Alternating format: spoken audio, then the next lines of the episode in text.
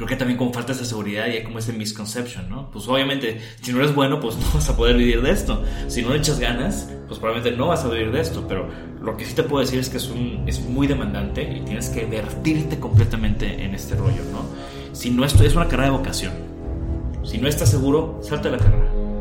Porque no vas a aguantar. Sabemos que el aprendizaje te vuelve inmortal. Y para ganarle esa batalla a la ignorancia, hoy vamos a viajar directamente al Olimpo. Platicaremos con un coloso experto en su área y aprenderemos la estrategia maestra para tener éxito en cada proyecto. Estos secretos son para ti, que quieres dejar un legado en este mundo. Yo soy Raúl Muñoz. Bienvenidos al podcast Titanes.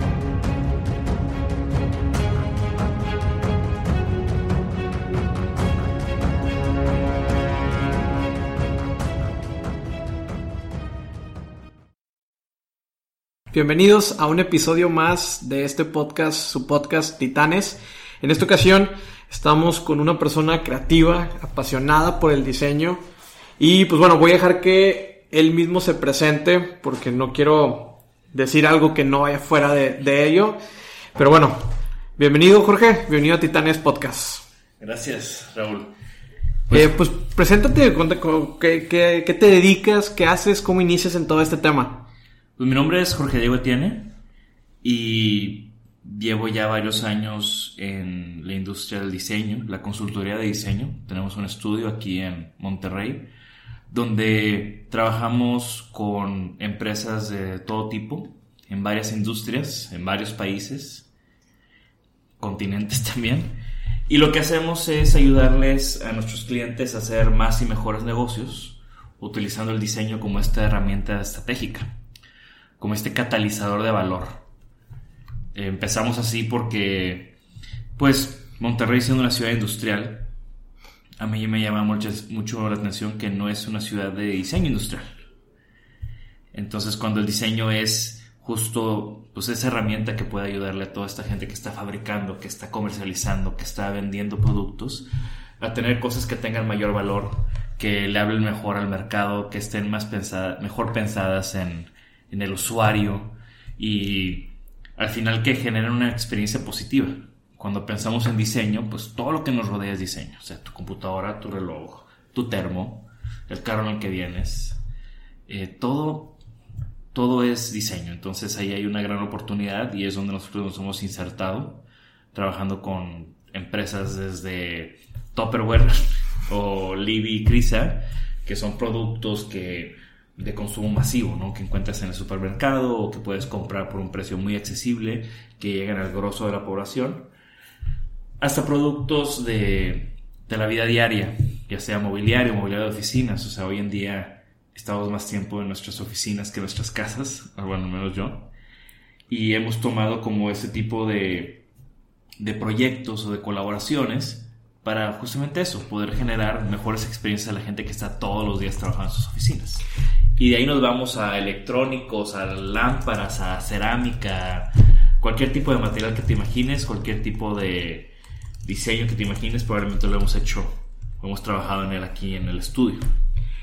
Ha tomado mucha relevancia y creo que no, no, no es nuevo el, tema del diseño porque a final de cuentas, si, si volteamos a la historia y pues también creo que es algo que, que quiero que me compartas tu visión de eso, si volteamos a la historia y vemos pues aquellos eh, diseños o aquellas revoluciones icónicas en el diseño, pues es algo que, que, va cambiando y ha cambiado. Al final de cuentas, creo que la moda siempre vuelve, es algo cíclico. Por ejemplo, lo que teníamos antes de los Discmans y, y con los audífonos, pues regresaron, por ejemplo, Doctor Dre con los audífonos, estos Beats, pues regresó el, el, tema de los audífonos grandes cuando ya se habían hecho casi casi pequeños y Apple continúa haciendo los pequeños. Entonces, desde tu visión, ¿cómo crees que ha cambiado el diseño eh, a lo largo de la historia y por qué ha tomado tanta relevancia hoy en día? Pues yo empezaría por el hecho de que el diseño es un reflejo del tiempo en el que vivimos. Ok. El diseño siempre, el buen diseño, por decirlo así, históricamente siempre ha hablado de, ese momento, de esa tecnología que se desarrolló, de esa necesidad de ese momento.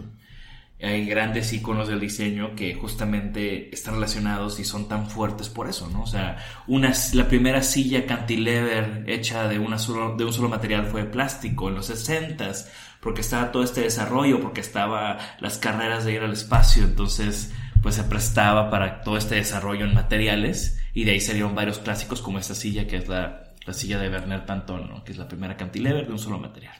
Si vemos cosas como eh, no sé, a finales de los 1800, la típica silla Tonet, esta silla de madera, de madera doblada con, con vapor, que se usó y se usa por todo el mundo en cafeterías, con ratán. Eh, es un reflejo de esa tecnología, de esas máquinas que se estaban inventando a finales de siglo, de la, cuando estaba la segunda revolución industrial. Y así hay muchos ejemplos. Eh, hoy en día, pues, vivimos en tiempos mucho más acelerados, donde es más difícil como pautar y empatar cosas que están sucediendo, desarrollos tecnológicos que están sucediendo con productos de consumo masivo o de la vida diaria. Aún así existen muchos. Y, lo vemos, ¿no? O sea, cuando salió el, cuando salió el iPhone o cuando salieron estos, los nuevos inventos tecnológicos, pues van ligados en desarrollos. Y el diseño siempre es esa herramienta para bajar la tecnología a las personas. Es como el ejemplo de, del cursor y los archivos, eh, bueno, la interfase gráfica que existía en las computadoras en los 80s. Eso fue un desarrollo de Xerox Park, de una oficina que tenía la, la empresa Xerox de copiadoras y ahí se desarrollaron cosas como esta interfaz gráfica, como el mouse o el cursor, por decirlo así. Y esa tecnología, pues, no la incluyeron en sus copiadoras y no tenían cómo meter, cómo bajar el balón, por decirlo así. Pero es una tecnología que se desarrolló ahí. No fue hasta que después Steve Jobs dijo, esto me va a funcionar para esta tecnología que desarrollé, para este tipo de experiencia de usuario que quiero que exista. Conectó los puntos con el diseño y así es como salieron las primeras interfaces gráficas de, computadoras, ¿no? Cosas tan sencillas como tenemos todos esos códigos para guardar un archivo, para borrar un archivo. Ok, pero la gente común y corriente, pues no va a asociar eso, no va a entender cómo funciona eso y ahí es donde el diseño funciona como esta herramienta o esta manera de empatizar para decir, ah, ok, ¿por qué no le ponemos un dibujo de un archivo? Porque la gente entiende archivo, que, que sé cómo, cómo guarda los archivos en una carpeta. Y cuando los eliminas, ¿qué sucede? Los borras, los tiras a la basura. Entonces son como estos pequeños ejemplos de cómo el diseño siempre ha sido eso, que baja la tecnología y la hace usable, por decirlo así. Hablamos mucho de la experiencia del usuario cuando hablamos de, por ejemplo, en este caso que tocaste el punto de las interfaces, se, hablamos mucho de, de, experiencia del usuario, UX design, o sea, que esté de alguna manera eh, user friendly para, para el uso amigable para los usuarios. Y creo que todo esto, como bien comentas, es la transformación o la humanización de lo que, de lo que pudiera parecer como rudo, que es toda la parte tecnológica, códigos, este, números binarios, etcétera y cómo poder hacerlos eh, poner de alguna manera visual, tan sencilla, tan simple, que el usuario puede interactuar muy fácilmente con ella. Y hay muchos casos que, que también yo creo que puedes saber donde hay veces que se diseñan cosas sin pensar en esto y que resulta que ni siquiera se pueden usar, ni es un show eh, interactuar con ellos. Es como este ejemplo de las Norman Doors. No sé si has visto ese video de que internet. Eh, ese término se acuña a Von Norman, que tiene un libro que se llama The Design of Everyday Objects, o Everyday Things, no me acuerdo.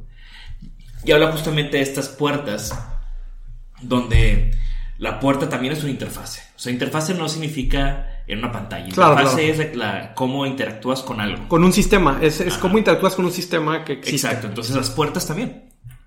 ¿Qué pasa con las Norman Doors? ¿no? Es este tema de cuando la puerta tiene una agarradera, pues automáticamente queremos jalarla.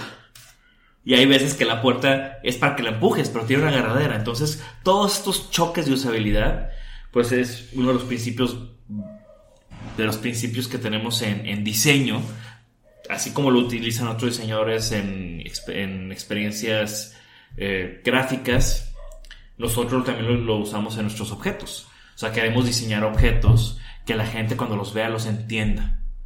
que no tenga que pensar dos veces de dónde agarrar un termo de que no tenga que pensar tres veces en cómo se debe de acercar a una silla para sentarse. Entonces, eso es una de las cosas eh, primordiales en cuanto a diseño industrial y lo que nos ha ayudado mucho a nosotros en nuestros proyectos hacer pues, buenos diseños. O sea, pensar primero en la persona y pensar justamente en cómo esta persona va a interactuar con ese objeto y cómo esa interacción va a hacer que ese objeto genere una experiencia increíble. Me gusta porque creo que la parte del diseño y toda esta parte de, cómo pensar por el usuario y cómo hacer el trabajo por el usuario, porque al final de cuentas el que sea simple para el usuario usarlo y etcétera, quiere decir que hubo un trabajo detrás donde se pensó qué iba a hacer el usuario para interactuar con ese objeto, con esa, con esa interfaz, ¿no? Que comentas. Yo siempre le digo a mis, alumnos, porque tengo que también soy maestro, que para que un objeto sea muy sencillo y muy entendible, tuvo que haber mucho trabajo de diseño. Cuando hay poco trabajo de diseño, es cuando ves objetos que son complicados. Entonces, no es como que, ah, qué, qué sencillo hacer ese objeto, no, al contrario. Para hacer un objeto sencillo es muy tienes que hacer un proceso muy complicado de reducción. Siempre es más difícil quitar que poner. En todas las cosas de la vida, no nada más en diseño. Está, está, está chingón porque sí tienes mucho, tiene mucho sentido lo que dices.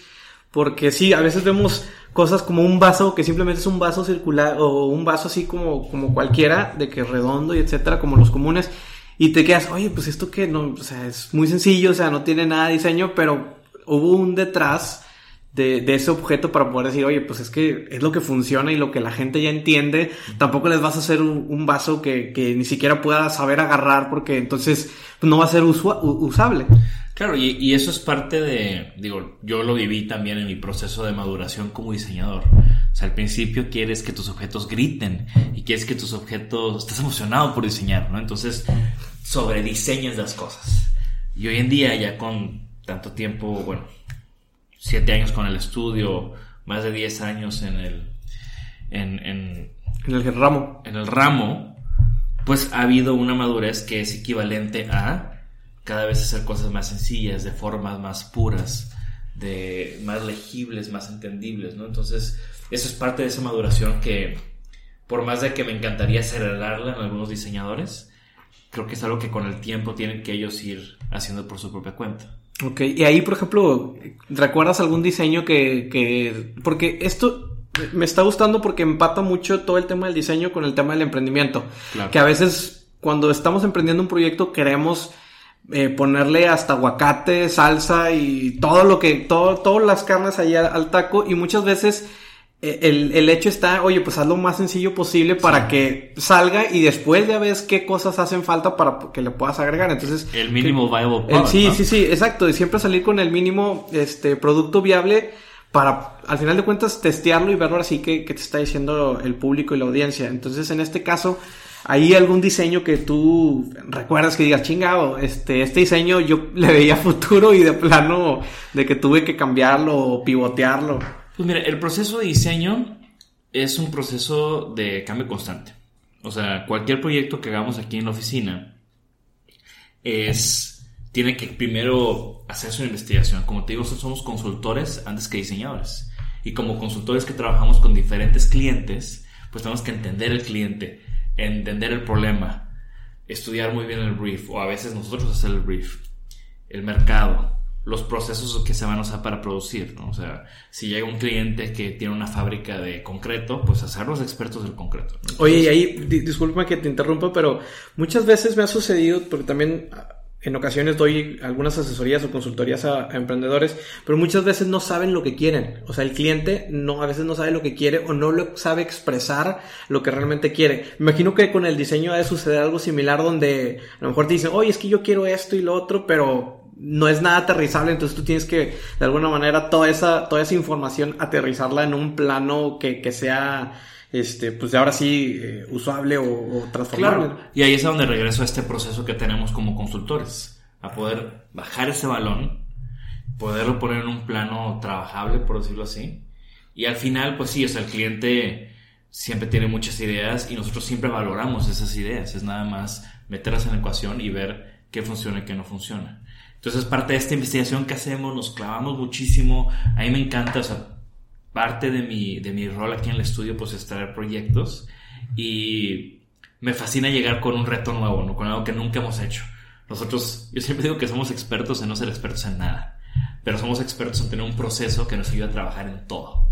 Y este proceso nos ayuda a ser expertos en cosas que nunca imaginé tener conocimientos en, no sé, como te digo, concreto o nos vamos al otro extremo impresión 3D, ¿no? Ya productos de consumo de impresión 3D. Hemos trabajado en proyectos, mira, hasta en pañales para adultos hemos trabajado, con esto digo todo, ¿no? Entonces, eh, porque lo, que valoramos es ese proceso que nos ayuda a entender, solucionar problemas y trabajar a partir de esto. Entonces, como te decía, el proceso de diseño es un proceso de reiteraciones donde hacemos esta investigación, generamos ideas y siempre estamos rebotando y validando y colaborando con nuestros clientes. No somos alguien que nos dicen, pues ya está el proyecto, te dan el principio y regresamos meses después, por aquí está tu proyecto y si no te gusta te chingas. Al contrario. O sea, siempre es un, llegamos a un punto, lo validamos con el cliente, rebotamos ideas, porque yo confío mucho en la experiencia de los clientes. O sea, por más de que alguien diga, no, hombre, es que esa empresa es, hace muebles feos. Pues sí, pero tiene 30 años haciendo muebles, sabe algo de hacer muebles porque ha sobrevivido su negocio y sabe que le va bien. Entonces, le vamos a ayudar a renovar su línea, pero vamos a escucharlo. Y así vamos generando el proyecto, vamos haciendo ideas, vamos eh, filtrando, vamos mejorando, vamos puliendo hasta un punto donde salen del papel, entran a la computadora, salen de la computadora, se convierten en una maqueta, y de ahí se hace un prototipo y es todo esto, todo este proceso de ir cambiando, ir arreglando, ir refinando hasta, hasta que tenemos un proyecto en el mercado. Tocaste un, un, punto muy importante donde hablas de, de, esta diversidad de proyectos y creo que esto es una clave que está sucediendo hoy en día donde ya existe una desespecialización de las cosas. Antes creo que el enfoque era como, oye, entre más especializado estés, y tengas un micronicho muy, muy específico y que te identifiquen, era, era más fácil porque pues, podías atacar ese mercado y no había mucha competencia. Y ahora creo que el que sepas tener diferentes expertices en diferentes áreas, y aunque no seas experto, pero con que tengas ese proceso que comentas, pues ya va a ser mucho más fácil atacar cualquier problema con un proceso diseñado, porque al final de cuentas, aunque todos son diferentes, todos los proyectos y, el ataque hacia un proyecto es diferente, pues si continúas esa, esa metodología, ese proceso, esas buenas prácticas que has, que a lo largo de los siete años o más años de carrera que, tengas, pues te ha servido. Entonces creo que ahorita cualquier cosa que hagamos, creo que necesitamos desespecializarnos de las cosas, o sea, ser más abiertos y no solamente clavarnos con los que nos gusta, porque también eso, eso es muy importante en la parte de creatividad. Creo que ver también lo que no nos gusta nos va a hacer eh, afianzar contra lo que sí nos gusta o a veces hay que trabajar con algo que no nos gusta y porque, porque así es, así lo quiere el cliente, así lo pide el mercado, así este, es como se está usando en ese momento, entonces creo que también es, es esa como que ya ser mucho más abiertos que antes. Antes creo que estábamos un poquito más cerrados en el tema de nuestras ideas, nuestros diseños, nuestros proyectos y ahorita creo que hay que abrirnos un poco más. No sé si eh, el enfoque también tuyo sea así o cómo lo ves. Yo creo que estoy hecho a la antigüita entonces, porque yo valoro mucho la especialización, por lo mismo que yo no soy especialista en algo y en nuestros proyectos siempre buscamos aliarnos y colaborar con gente que es especialista en algo. Ok. Entonces, eh, como te digo, no es que seamos todólogos, es que tenemos, nos enfocamos en especializarnos en un proceso que nos ayuda a llevar el proyecto, ¿no? Y yo creo que, te digo, eh, en ese tiempo que tenemos en el estudio, de las cosas que más me, me llenan de orgullo o de gusto, es que nunca hemos abordado un proyecto que no nos guste. O sea, escogemos muy bien con quién colaboramos. Hay veces que tenemos que decir que no, aunque el dinero está en la mesa, pero no es algo que va con nuestros valores. Yo creo que como empresario, como diseñador, como lo que sea, como persona, tienes que tener muy claro cuáles son tus valores y con quién quieres colaborar y asociarte. O sea, tiene que ser gente que comparta tus valores. Y al final, nuestra visión también está muy clara. Y nunca haría, por ejemplo, nunca trabajaría en algo que, sea un arma, o sea, no haría un proyecto de, armamento porque pues, no está en mi visión y no, no son mis valores como diseñador. Por más de que sea con la tecnología y la mejor empresa de armas del mundo, no lo haría. No haría algo que sé que va a perjudicar al, al medio ambiente de una manera grave. Entonces, sí hay que saber discernir, pero todo no es tanto por no por, por la especialización, sino es más por entender cuáles son tus valores y cuáles son tus, tu visión y, y siempre construir hacia eso. Okay. Hay proyectos que, como te digo, no pueden ser algo que hemos trabajado antes o puede ser algo que parezca fuera de, nuestro, de nuestra zona de confort, pero ahí es donde pueden salir cosas muy buenas porque pues igual nos estamos como rompiendo con, con esta, con, estamos rompiendo con ideas, estamos rompiendo con cosas que están establecidas.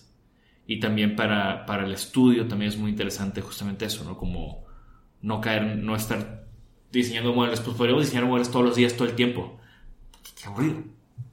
Entonces siempre buscar cosas nuevas, diferentes, que nos acudan un poco.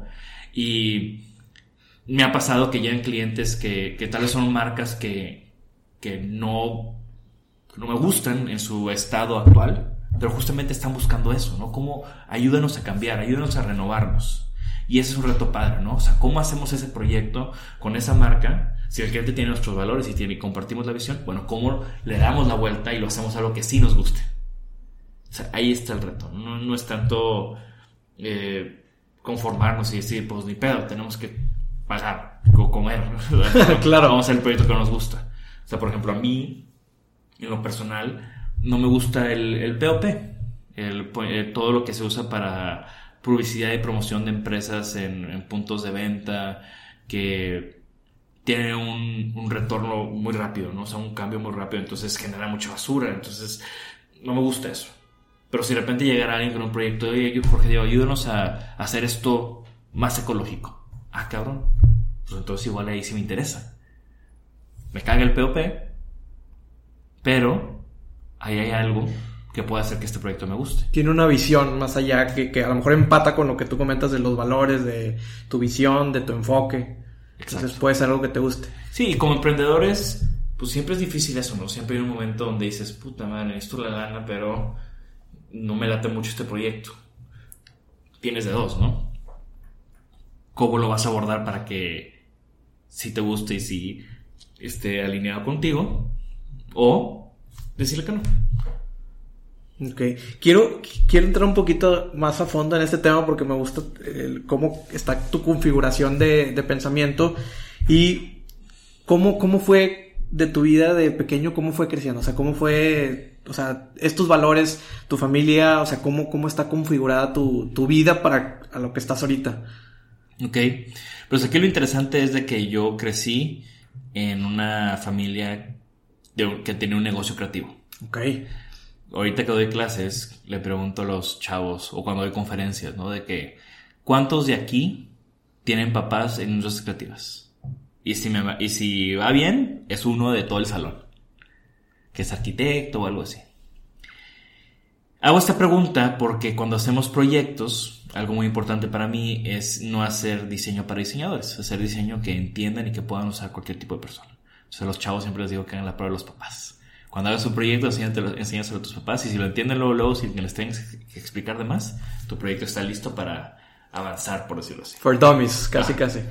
Sí, pues no tanto for dummies, simplemente entendible, ¿no? Okay. si yo ahorita tu podcast, que es para un público abierto, no especializado, eh, y yo me puedo decir hablar de términos muy rimbombantes de diseño, pues qué hueva. Claro. No, no aporta nada, ¿no? Entonces, siempre intentar bajar, de nuevo, bajar como la, bajar, sí, la información. la información y bajar el balón a un plano donde todos podamos comunicarnos.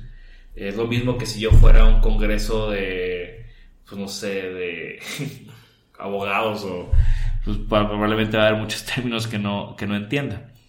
Eh, Ahora, regresando a, tu a, cómo arranqué yo en este tema del diseño.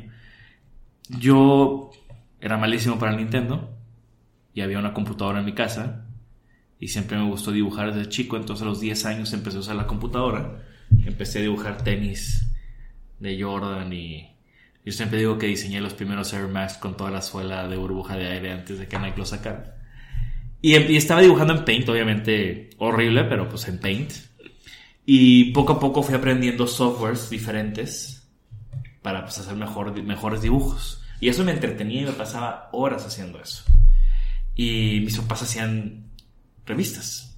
Revistas turísticas, sociales, gastronómicas en Tampico. Yo soy de Tampico, ahí crecí.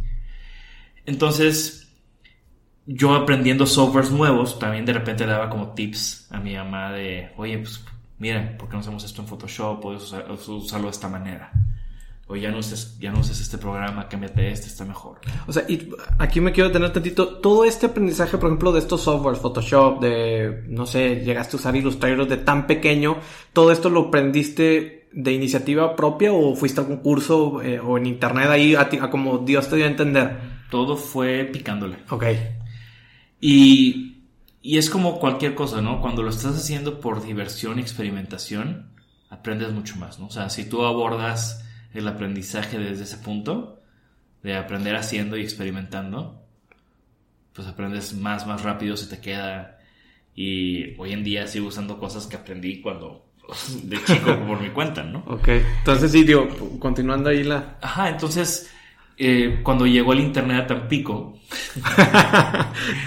Oye, es un breakthrough así. Sí, no, 95, 96, por ahí. Eh, me fascinó. Y esa fascinación por el internet y ese gusto por el diseño y esta onda de wow, puedo hacer aquí una página de internet en Tampico y la van a ver en Europa, pues me pareció fascinante. Entonces me empecé a clavar con diseño de páginas web. Aprendí a programar y empecé a hacer cosas. Primero, pues ejercicios ahí de, o sea, menciando, ¿no? Experimentando. Y después me hizo clic de que, oye, si están haciendo una revista turística de Tampico, que mandan a todo el mundo, pues porque no llegó la página de esa revista. Entonces esa página, por ahí del 97, 98, y yo tenía 15, 14, 15 años.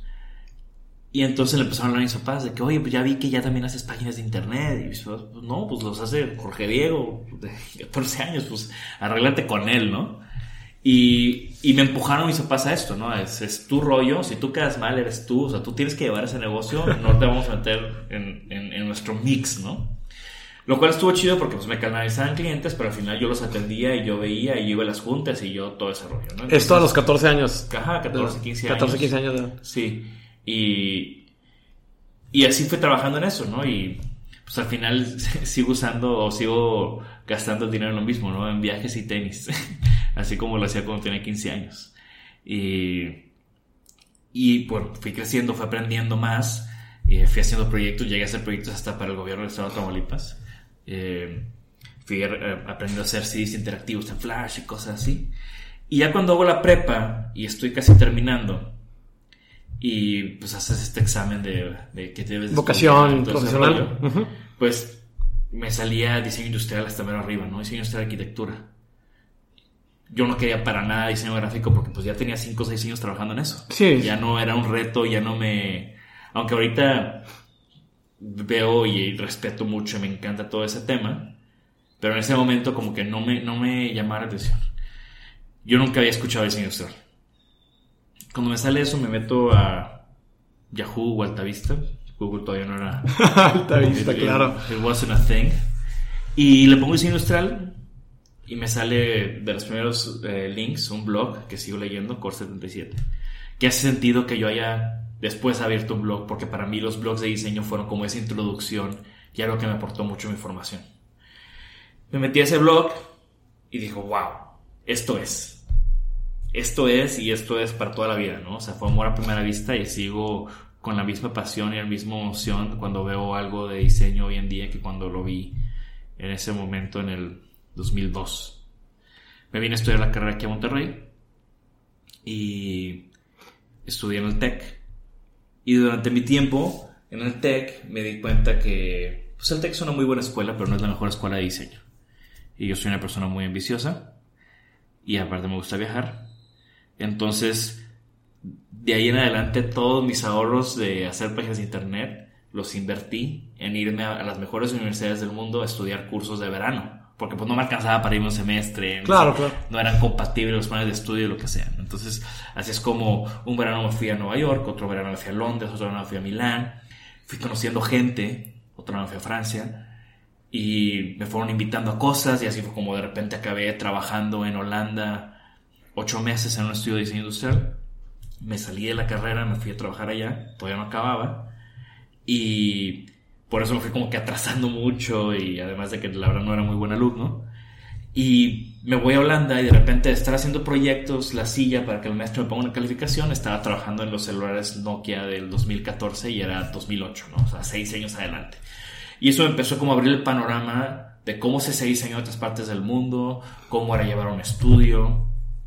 Desde el día que llegué hasta el último día me estuve, pegadísimo con, con Cody, el, el diseñador del estudio, aprendiendo todo lo que podía de él, tanto de diseño y filosofía de diseño, como el negocio y cómo llevar un estudio, cómo tratar con los clientes.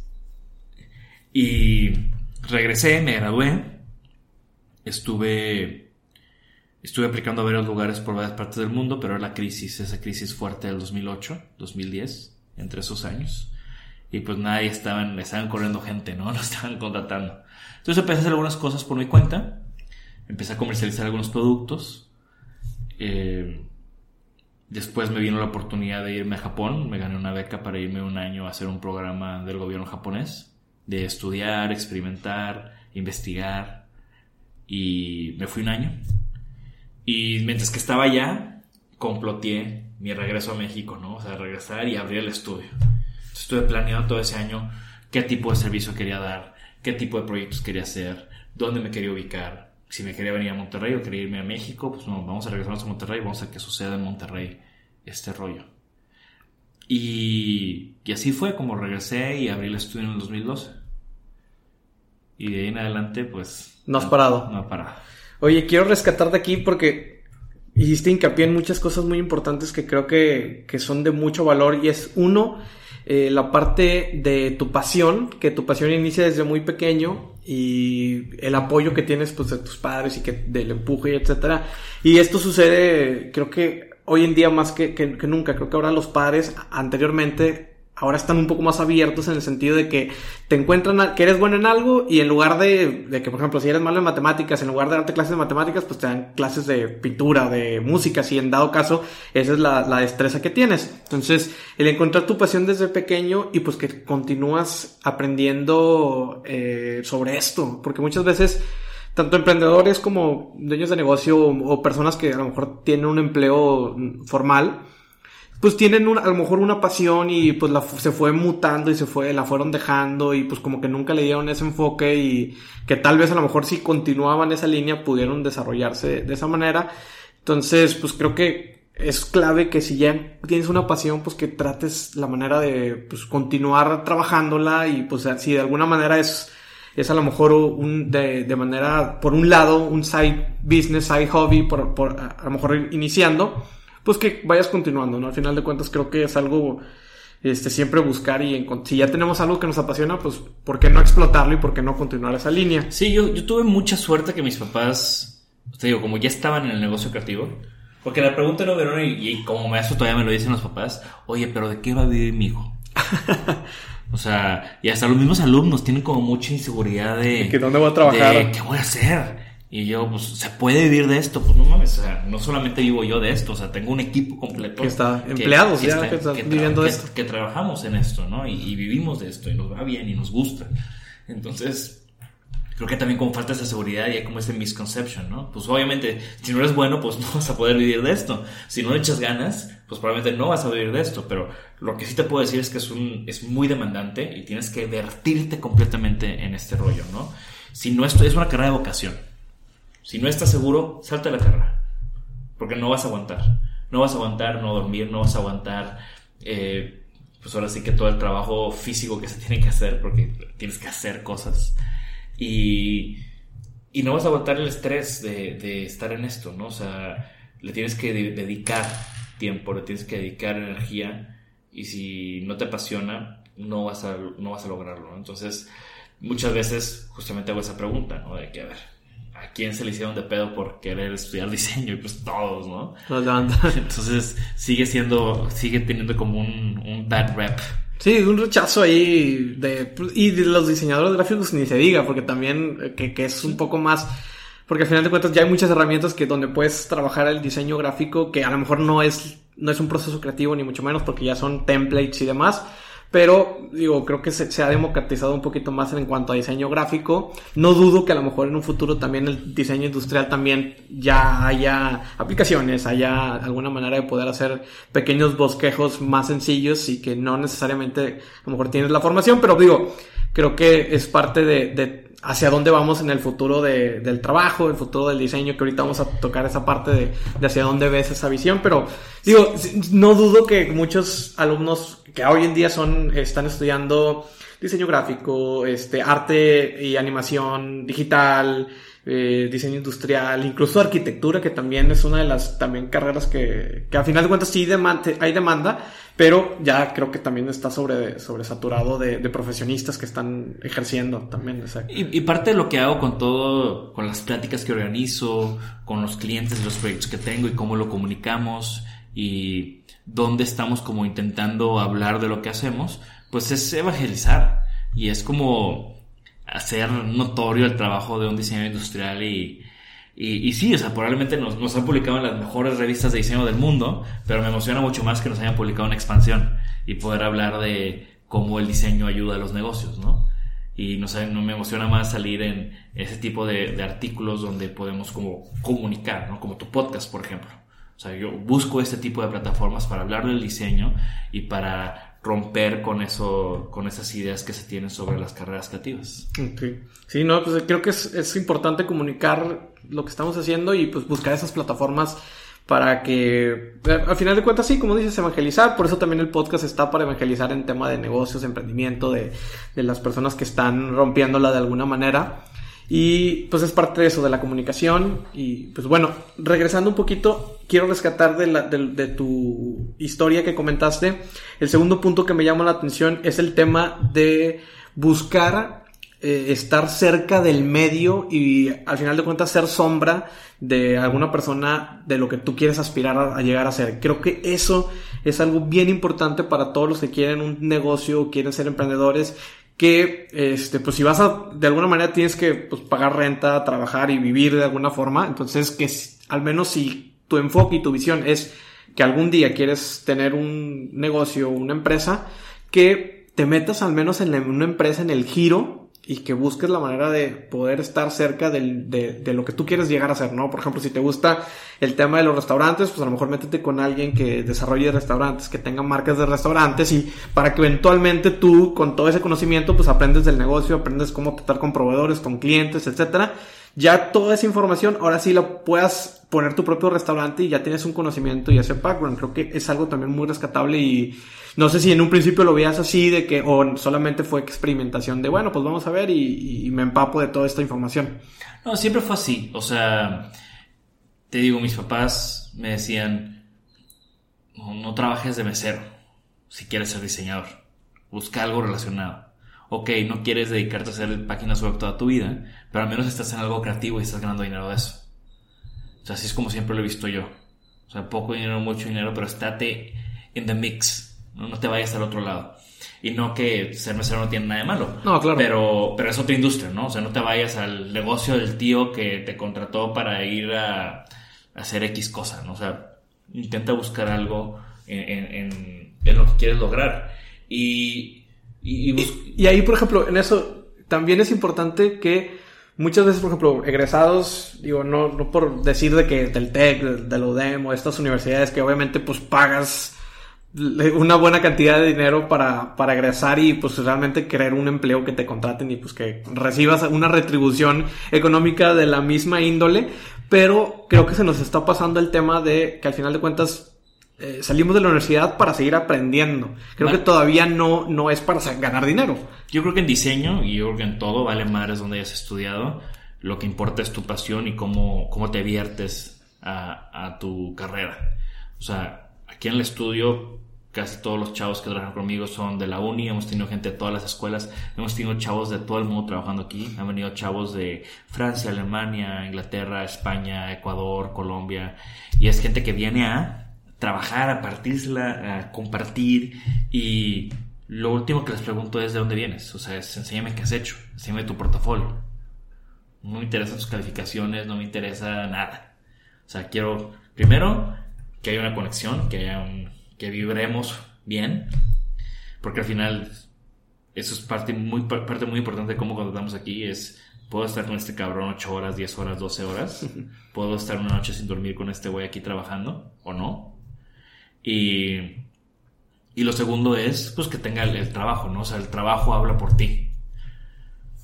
Te digo, rara vez mi conversación de contratación comienza con ¿De, dónde, eres? De dónde eres, no sé, me, me vale más. Oye, ¿y qué le recomiendas, por ejemplo, a los alumnos que de estas carreras de, de, tus pláticas que se vayan, por ejemplo, o sea, saliendo, aunque sea hacer prácticas de, de, y que te paguen, este, vaya, que la retribución económica no sea a lo mejor lo, lo más lo más este, buena posible, pero pues que sí, al menos buscar prácticas en un lugar, por ejemplo, no sé, hay muchas oficinas de, de despacho que, que, que, aquí en la ciudad que pues pudieras llegar a trabajar, aunque sea de incluso de hasta vendedor, no sé, pero... No, definitivamente las prácticas y lo que hagas durante tu tiempo de estudiante es lo que te va a ayudar a adelantarte en tu tiempo de profesional.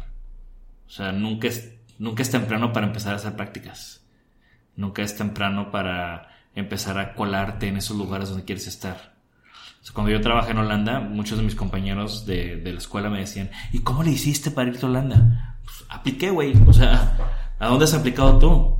Pues a ningún lado. Pues entonces, ¿cómo te quieres ir a otro lado? Y ha habido gente que ha aplicado aquí en mi oficina y lo rechazamos un año y regresa el otro año y vuelve a aplicar y ya, ya, mejoró, ya creció. Ya le dimos, cuando lo rechazamos, le dimos como feedback, trabaja en esto, en esto y regresa el año y aquí estoy, ya estoy listo. Y puta, con esa actitud, como te digo, ¿cómo le dices que no? Claro. Vente, güey, o sea, adelante. Entonces, es eso, ¿no? Es el interés, es también ser un poco lógico. O sea, obviamente, si quieres eh, estar bien preparado, pues vete a los mejores lugares. Y no es cuestión de. O sea, no quiero decir que no es cuestión de dinero, pero es más, es más, va más en función de, de tu interés y que, que lo logres. O sea, yo siempre digo, where, where, there's a will, there's a way. O sea, yo me fui a Holanda, ahorré dos años para eso y no me pagaban donde trabajé, o sea, porque eran prácticas. Y fue la mejor experiencia de mi vida, en cuanto, o sea, de mi formación de como diseñador. Y si tú estás, que pasa mucho ahorita, ¿no? De que, ay, ¿cuánto van a pagar? O sea, no debería ser, tu cabeza debe estar en otro lugar cuando vas empezando. De tu cabeza debe estar en experiencia, tu cabeza debe estar en, en reaprender muchas cosas que aprendiste en la universidad que no es que no cuenten, pero es que al final en el mundo profesional es diferente. Es diferente. Y tener estas experiencias. Y no nada más es experiencias trabajando o estudiando, también es, a ver, haz concursos, haz proyectos por tu cuenta, haz cosas o sea, aprendes haciendo. Que también es otra de las cosas que evaluamos como cuando contratamos aquí, ¿no? O sea, ¿qué más has hecho que no ha sido lo que te ponen enfrente en la escuela? Creo que llegan unos de que hice este curso y luego y me fui aquí y luego acá. Y todo es porque en la escuela llegaron y ah, ahora es verano en no sé dónde y ahora hay esta cosa. Pues, o sea, ¿qué hiciste tú por tu cuenta? Ah, pues es que me metí a un curso de fotografía en Marco en el museo. Ah, no, es que con mis compañeros organizamos estas charlas. Ah, me metí a este concurso y quedé en tercer lugar. O sea. Fuera, sí, si fuera de lo académico sí. o fuera de lo que te asignan también, porque en el trabajo también muchas veces es de que, bueno, me asignaron estos proyectos, pero bueno, fuera de eso, ¿qué, sí, ¿qué has sea, trabajado? ¿Qué, ¿Qué, qué, otras habilidades tienes? Creo que es muy importante como emprendedor, diseñador, lo que sea, que, o sea, yo siempre digo estos cinco consejos. O sea, no te puedes conformar, no te conformes. O sea, ¿qué, ¿qué, estás haciendo que no es algo que te están poniendo enfrente? O que no es el flujo natural de la vida, ¿no? De, de estudio, trabajo, me caso, tengo hijos, me. O sea, no te conformes con eso. Lo segundo es que tienes que crear tus propias oportunidades. Tocar puertas, hacer concursos, irte a parar a alguien enfrente, eh, gritar tu nombre por la calle para que te conozcan. O sea, nadie está esperando que te gradúes, nadie está esperando, o sea, nadie te va a buscar a ti para la chamba. Tú, ¿qué estás haciendo para que esas oportunidades existan? ¿no? Lo tercero es que tienes que invertir en tus ideas. O sea, siempre tenemos todos grandes ideas en nuestra cabeza y eso no es lo más difícil. Lo más difícil es hacer que sucedan. Como este libro de Scott Belsky, de Making Ideas Happen. O sea, nos encanta tener ideas, emprendedores, diseñadores, quien sea. Puta, una idea es un rush, es como droga, ¿no? Y cuando ya toca hacer que esa idea suceda, que ya es la talacha, que ya es lo que pesa, puta, pues mejor se me ocurre otra idea. Y entonces estoy nada más high en ideas todo el tiempo y no tengo nada hecho, ¿no? O sea, es muy importante que inviertas en tus ideas. Y no es nada más invertir dinero, es invertir tiempo, es invertir esfuerzo. El cuarto consejo es que compartes tu pasión. Cuando compartes tu pasión, conectas con la gente de una manera mucho más fuerte que cuando es el networking, ¿no? Que para mí es una palabra sucia. Es muy diferente hacer networking que conectar con alguien porque los dos comparten una pasión por algo. Y el quinto es que siempre tienes que dar el 200%. O sea, todo el mundo está dando el 100%, el 50%, lo que sea. ¿Quién está dando el 200%? Son muy pocos. Y esos son los que están adelante y los que destacan. Chingón. No, creo que es muy importante todos esos consejos que comentas y, y ha tomado más relevancia. O sea, todos ahora quieren eh, ver, quieren, ahora todos quieren ser emprendedores, todos quieren buscar la manera de cómo, cómo sobresalir y enfocarse en su pasión. Y pues bueno, creo que estos consejos también nos van a servir a todos para, para poder llevarlos a cabo. Para ir cerrando eh, de esta conversación, quisiera que me dijeras cuál es tu visión, por ejemplo, de la importancia del diseño hoy en día para los negocios y también hacia dónde va todo este tema del diseño. O sea, qué, qué sigue, qué continúa. Por ejemplo, en el caso hablabas, en un inicio hablábamos de que las oficinas se han convertido eh, pues casi en la segunda casa y no estamos tampoco muy lejos de que ya los carros autónomos eh, con todos los, los, experimentos que vienen, se vuelvan también en una tercera casa o en un, no, en una tercera casa, pero por una extensión de, de, nuestra vida, que al final de cuentas es eso, la oficina es una extensión porque pues tenemos nuestros retratos, la adornamos de alguna manera que, que nos recuerda que estamos todavía en casa, entonces... Con piolines. Con piolines, sí, sí, con piolines, con muñecos, etcétera, retratos, entonces... La, la banderita de los tigres, los rayados. De todo, entonces ¿Cuál, es la importancia del diseño en los negocios, en las empresas, en las marcas y también hacia dónde va todo esto? Yo creo que lo puedo concluir todo en, dos cosas, ¿no? O sea, en cuanto a negocios, el diseño es esa herramienta estratégica que te va a ayudar a generar más valor, mayor valor. Sea lo que sea que estás haciendo, si, de por, si en el proceso corres algún proceso de diseño o te acercas a algún diseñador para que te ayude a empatizar con tu usuario, para que te ayude a innovar, para que te ayude a ser disruptivo, te va a añadir muchísimo valor. O sea, que la manera de destacar va a ser por, por ese valor que te puede dar el diseño y que da el diseño. Y lo vemos en las empresas más exitosas hoy en día es porque tienen buen diseño. Y lo segundo, ¿hacia dónde va? Pues creo que va permeando cada vez más en la sociedad, en el gobierno, en las empresas. El diseño como esta herramienta que hace todo más humano, más fácil de usar y genera mejores experiencias para todos. Sobre todo en México, que es un país en desarrollo, el diseño está cada vez más presente y me da mucho gusto ser parte de este crecimiento. Y todavía falta muchísimo, pero ahí vamos con nuestro granito de arena desde el estudio. Chingón. Jorge, pues muchas gracias por tu tiempo. Estamos aquí transmitiendo desde la oficina aquí del estudio de Jorge. Ya nada más tus redes sociales también para que te puedan ubicar y tu página web, toda tu información. Súper, claro. Eh, mis redes sociales, Twitter e Instagram, me encuentran como jd-etienne. Etienne se escribe con una T y doble N. Y la página del estudio es jorgediegoetienne.com. Y tenemos un newsletter donde compartimos lo que estamos haciendo, así que también para que se suscriban. Y en general estoy bastante presente en, en Instagram, ¿no? Entonces ahí es donde podemos interactuar y compartirnos mutuamente cosas. Perfecto. Gracias por venir, gracias por también tú compartir esta pasión que tienes por los negocios y el emprendimiento y hacer este podcast. Necesitamos más gente que comparte su pasión como tú. Muchas gracias, Jorge. Y también agradecer a Irma Solís y Irma Genit por crear esta conexión vibrante y pues bueno, próximamente... Hashtag Vibrant Connections.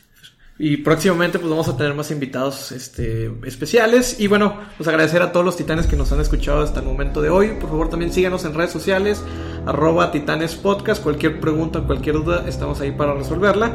También si quieren algún invitado que traigamos al programa, por favor ahí coméntenlo y estamos al pendiente. Nos vemos hasta la próxima transmisión. Gracias, gracias Jorge.